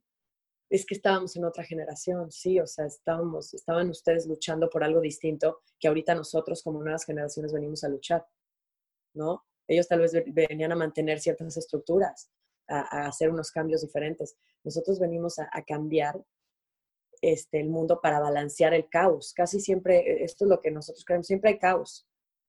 nosotros venimos como a arreglarlo un poquito. Y este estado de conciencia de cambio de alimentación, de sustentabilidad, de mejorar el planeta, de que te empiece a importar un poquito más alrededor, es algo bien colectivo. Lo creo que es muy colectivo, entonces eso está padrísimo. Sí, y también porque pues ya prácticamente vivimos en una sociedad global. O sea, obviamente tenemos la división eh, por países, pero pues ya estamos conscientes o estamos viendo que lo que está pasando en Brasil también me afecta a mí, lo que está pasando en el Medio Oriente también me afecta a mí. Entonces, se genera ese como sentido de comunidad en general global, no por, ya no es tanto nacional o por países. Oye, Moni, y mm, pues para, para cerrar o para acabar el, podcast, me gustaría hacerte unas preguntitas. La primera siendo, ¿cuál es tu rutina de todos los días o cosas que tienes que hacer a fuerzas? Cosas que no puedes saltarte en tu día. Ok. Algo importante es, no soy rutinaria. No me gusta la rutina. Nunca he podido, no puedo con rutina. Por eso amo mi trabajo, porque a todas, o sea, cambia mi trabajo en cuanto a las personas que veo y los horarios que tengo. Entonces, en cuanto a mis días, lo que yo trato que si no puedo no hacer es, me despierto y, casi siempre trato de tener un pensamiento, conmigo misma, tener un, un, un, ratito de pensamientos positivos en el día. Eh, mucha gente se enfoca más en estresarse y como que se le dé el empujón, en lugar de, de como que agradecer y decir, bueno, pues este día voy a usarlo bien y también tengo una vida tranquila acá, o sea, no, no vivo así como que, como vida de, de, una persona del DF que sí, no si no sales, haces dos horas al trabajo y olvídate, haz tu meditación en el coche con el tráfico. La verdad es que aquí es, tengo mi, este, otra cosa que hago es, tengo un coche, eh, pues por la huella ambiental y por el hecho de, de tratar de no, pues usar un poquito más el cuerpo, tengo mi bici y trato siempre de usar mi bici antes del coche. Si es un lugar más lejos, pues trato de usar ya uso el coche. Pero ese sí es un hábito que trato de crearme mucho, como lugares cerca es en bici a fuerza. Entonces sí uso mucho bicicleta. Este, fíjate que no siempre mi, alimentación siempre es distinta. Hay veces que no desayuno porque hago mis ayunos en la mañana. Hay veces que trato de ayunar y yo manejo mucho la alimentación en cuanto a no tienes que tener horarios, sino cómo es tu estilo de vida y vamos a meter los horarios en cuanto a tu estilo de vida. Hay gente que, como si tú vienes y eres francés, no tienes un estilo de vida en cuanto a tu desayuno es el más importante. Estás acostumbrado a que desayunes algo chiquito y entonces no, no tienes que ser este mito de cinco comidas al día y a tales horas al día. Entonces yo en realidad soy muy, tengo mis días que desayuno, tengo mis días que. Algo que tengo que hacer es algo de actividad física, algo de tiempo conmigo misma. Si yo no me doy mi tiempo, yo luego, luego sé y siento que, que no, de analizar mi día o de analizar mis actos, mis acciones, no estoy, no estoy siendo consciente de lo que hago. Y son mis días malos que tengo. Son mis días que me gana más una emoción porque no tuve ese tiempo de pararme y decir, espérate tantito. Me pasa mucho también en la consulta. Este, yo en mi día con día veo, veo, trato de no más de cuatro pacientes al día. Hay veces que sí he tenido cinco y acabo exhausta energéticamente. Porque cuando tú hablas con alguien y te abres y esa persona se abre conmigo, creas un canal de energía. Por más de una hora tú estar con alguien, Mau, ya estás conectando, ya sabes si esa persona tienes conexión o no. Entonces muchas personas te pueden descargar o te pueden cargar.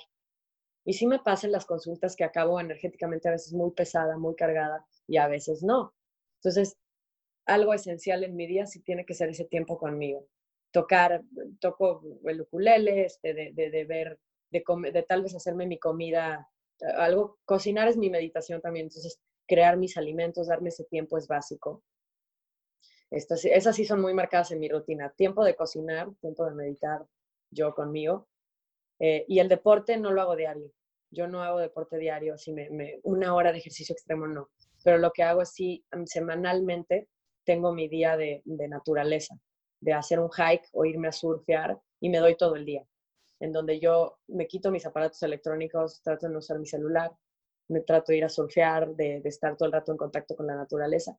Y ese es mi balance de la semana, ¿no? También tengo vida activa, o sea, lo que digo es, mucha gente lo que hace es que está sedentaria todo el día trabajando y una hora al día le dedica a manejar este, esta potencia en el, en el gimnasio de una hora voy a la bici, corro como loco y luego estás, pues, 10 horas potero, 6 horas, sí. Entonces sí te hizo un balance esa hora, la verdad que sí. Pero nosotros tenemos 24 horas al día, 8 horas dormimos y las demás estás sentada en un sillón o viendo la tele o trabajando y te das una hora de todo ese día estás ahí en friega dándole. Es muchísimo mejor tener una vida activa en donde tú manejes estos, sí, te sientes, estés pero te pares, agarres tu bici, mejor te estaciones lejos, camines un ratito, me voy a salir a dar una vuelta sin celular, a pensar. Nadie hace eso, nadie, es, nadie quiere enfrentarse a un momento de soledad con uno, para decir, híjole, estoy haciendo malo, híjole, me tengo que dar. Y hasta a mí a veces me, se me dificulta cuando tengo un día ocupado. Entonces, esta, esta parte de mi vida que yo hago y recomiendo es esa parte que tienes que darte a ti solito o solito un rato para decir, ay, ¿qué estoy haciendo? ¿Cómo va mi día? Me estoy dando tiempo yo, ya comí, ya tomé agua, ya me consentí, ya me... Entonces esa parte y te hace todo el cambio en tu rutina. Claro. Pues buena, buena rutina, que no es rutina, pero buenos tips, buenos tips. No es rutina, pero ahí sí diario me trato de, de balancear. Claro. Es difícil tener rutina aquí en la playa. Me costó mucho trabajo. ¿Por qué? Porque cuando la gente aquí vive muy al día, hay veces que el fin de semana es más entre semana. Yo manejo los puentes y las vacaciones, pues más ocupadas a veces que, que los días que no. Está muy tranquilo. Aquí, es, aquí la gente vive al revés.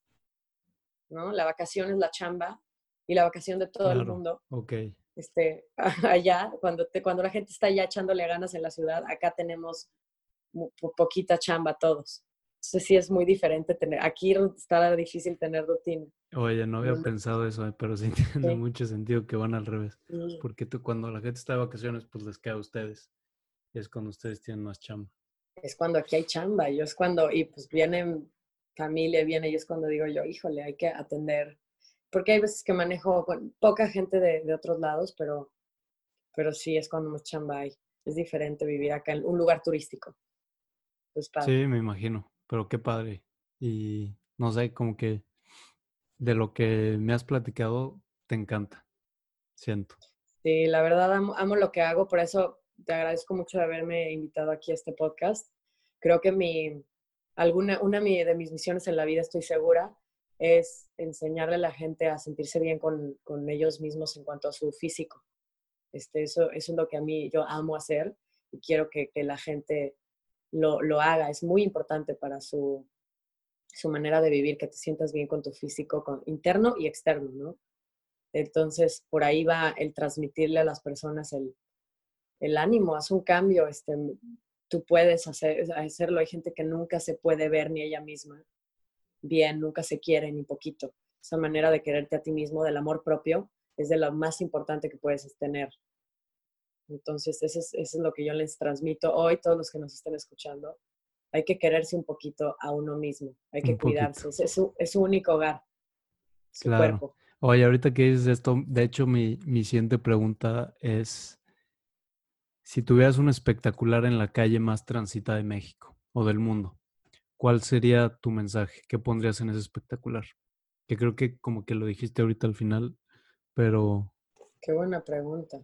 Yo diría, sí, más o menos que como, como te digo, mi mensaje que es que es, transmito el sentirte bien contigo, es un poquito como alimenta, y como yo me enfoco a la alimentación, yo diría, nutre o alimenta tu cuerpo y tu alma, que es algo intangible que se nos olvida nutrir. Nutre tu alma, nutre tu alma con buenos pensamientos, con buenas, bonitas palabras que salgan de ti, todo sale de ti, esa es la nutrición que buscas, esa es la nutrición que buscan todos. No es de verdad, todo el mundo se enfoca en la comida orgánica. Sí, sí es importante, pero nutre también tu alma. Si no, no hay, no hay evolución. Claro, el balance de los cuatro como pilares que dices. De estas cuatro esferas que les digo, es ese balance totalmente, ese es mi mensaje.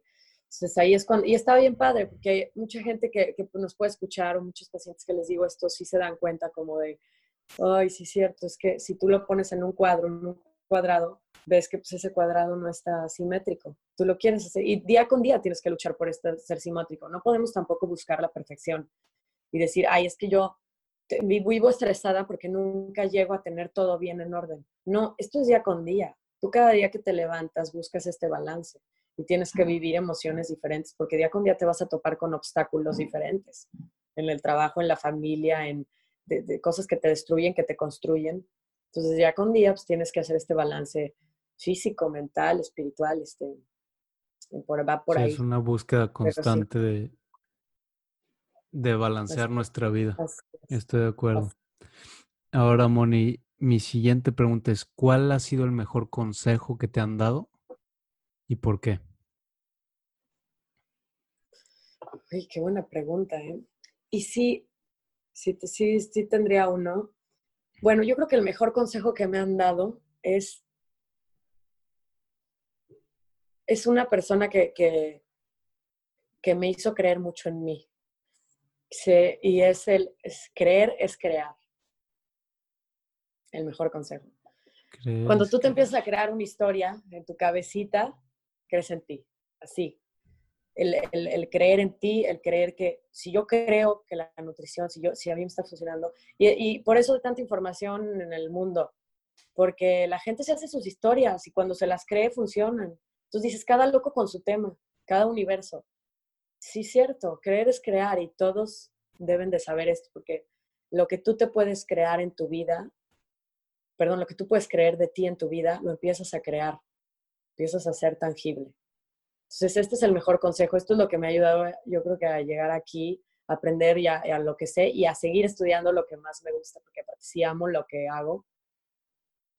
Y sí, creer, creer en ti es lo más importante para crear tu realidad.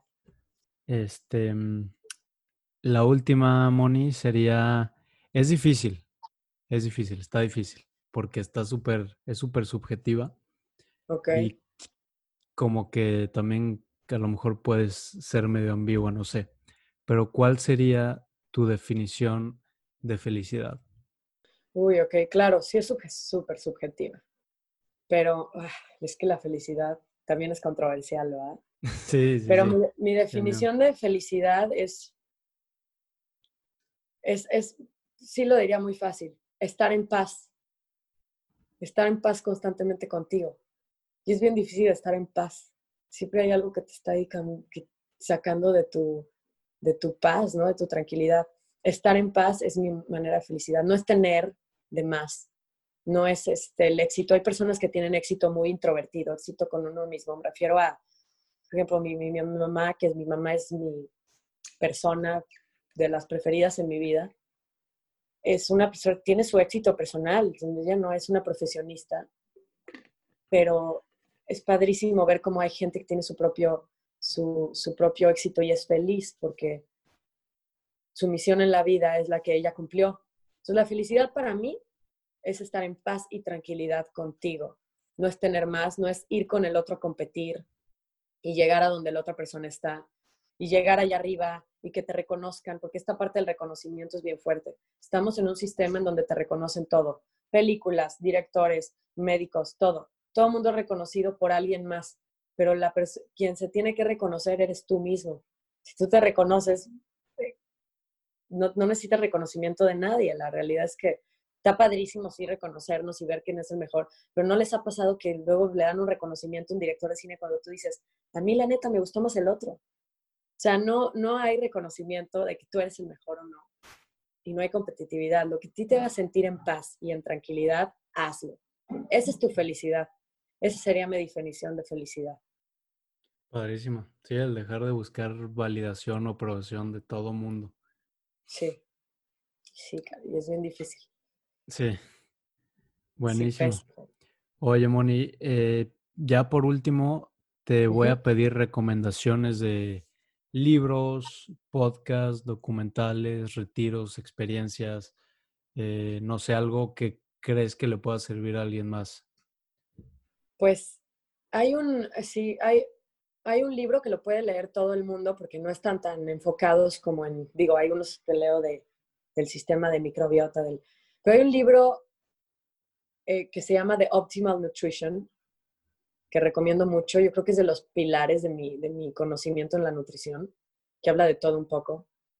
Este, hay un libro que se llama Vivir para sanar, ay, no me acuerdo del título, lo leí hace bastante. vivir para sanar, se llama, o sanar es vivir, de, esta doctora Luis, que es una psicóloga eh, que trata las emociones junto con las enfermedades, desbloqueos emocionales con enfermedades. Eso está bien bonito, sí, es, eh, también influye mucho la nutrición de todos los aspectos con las enfermedades. es un libro fácil de leer, chiquito, que recomiendo, que a mí también es algo que me cambió, porque cuando tú te creas, cuando tienes enfermedades, reconoces mucho los patrones emocionales que puedes este, ahí desbloquear o, o, pues sí, mantener. ¿Es el de Usted puede sanar su vida? Es Luis... Hey, ok. Usted puede sanar su vida. Este, ese libro es pilar de la vida para las personas que dices, híjole, cuánto, este, cuántas cosas, este, vas al doctor y te sacan una y otra y otra, y hay veces que los diagnósticos son temporales. Me pasó, o sea, me ha pasado que veo que los diagnósticos son muy temporales porque son emociones transitorias o son estados de, vida transitorios. Entonces, por ahí va.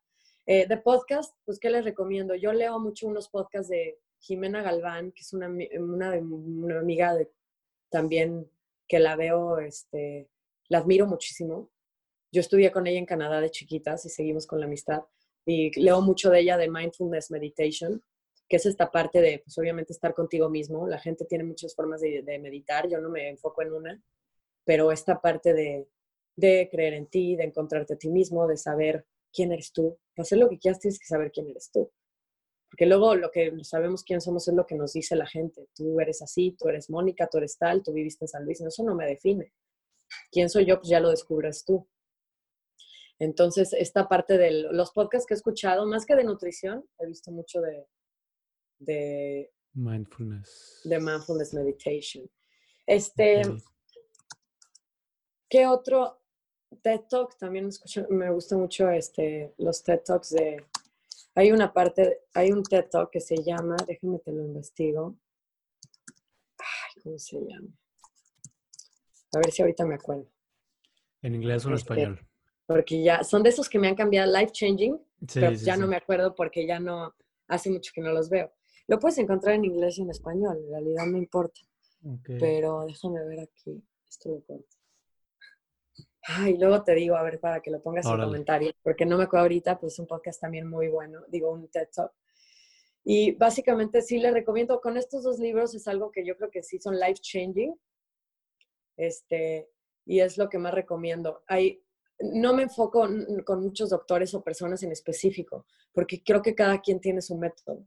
Tengo doctores yo que me encanta su forma de trabajar y hacer las cosas, pero pues tampoco tengo esta forma de, idolatrar a, doctores o a personas porque todos tienen su dinámica. Y está padre escuchar lo bonito de todos y juntarlo, ¿no? Entonces tampoco, también eso es, no me enfoco como que en una persona que les pueda recomendar, sino en que se, se fijen en lo mejor de todos. Todos los que transmiten su palabra, tómenla, hagan sus conclusiones. Claro. Moni, pues muchísimas gracias. Eh, estuvo Súper padre la plática, muy enriquecedora, diría yo. Ay, no, gracias a ti. Este el episodio sale el día lunes. Muchísimas gracias a toda la gente que siguió escuchando hasta el final. Y pues no sé, Moni, dónde te puede encontrar la gente, dónde te contacta para asesorías y demás. Claro, este, mi página de internet con eso, y mi, ahí está mi Instagram todo, moniserrano.com. Ahí pueden ver lo que hago, pueden contactarme. Y si me pongo a sus órdenes para, de verdad, todos los que nos han escuchado, eh, cualquier ayuda que busquen, cualquier duda que tengan, encantada en este, en este aspecto de lo que hablamos de la alimentación.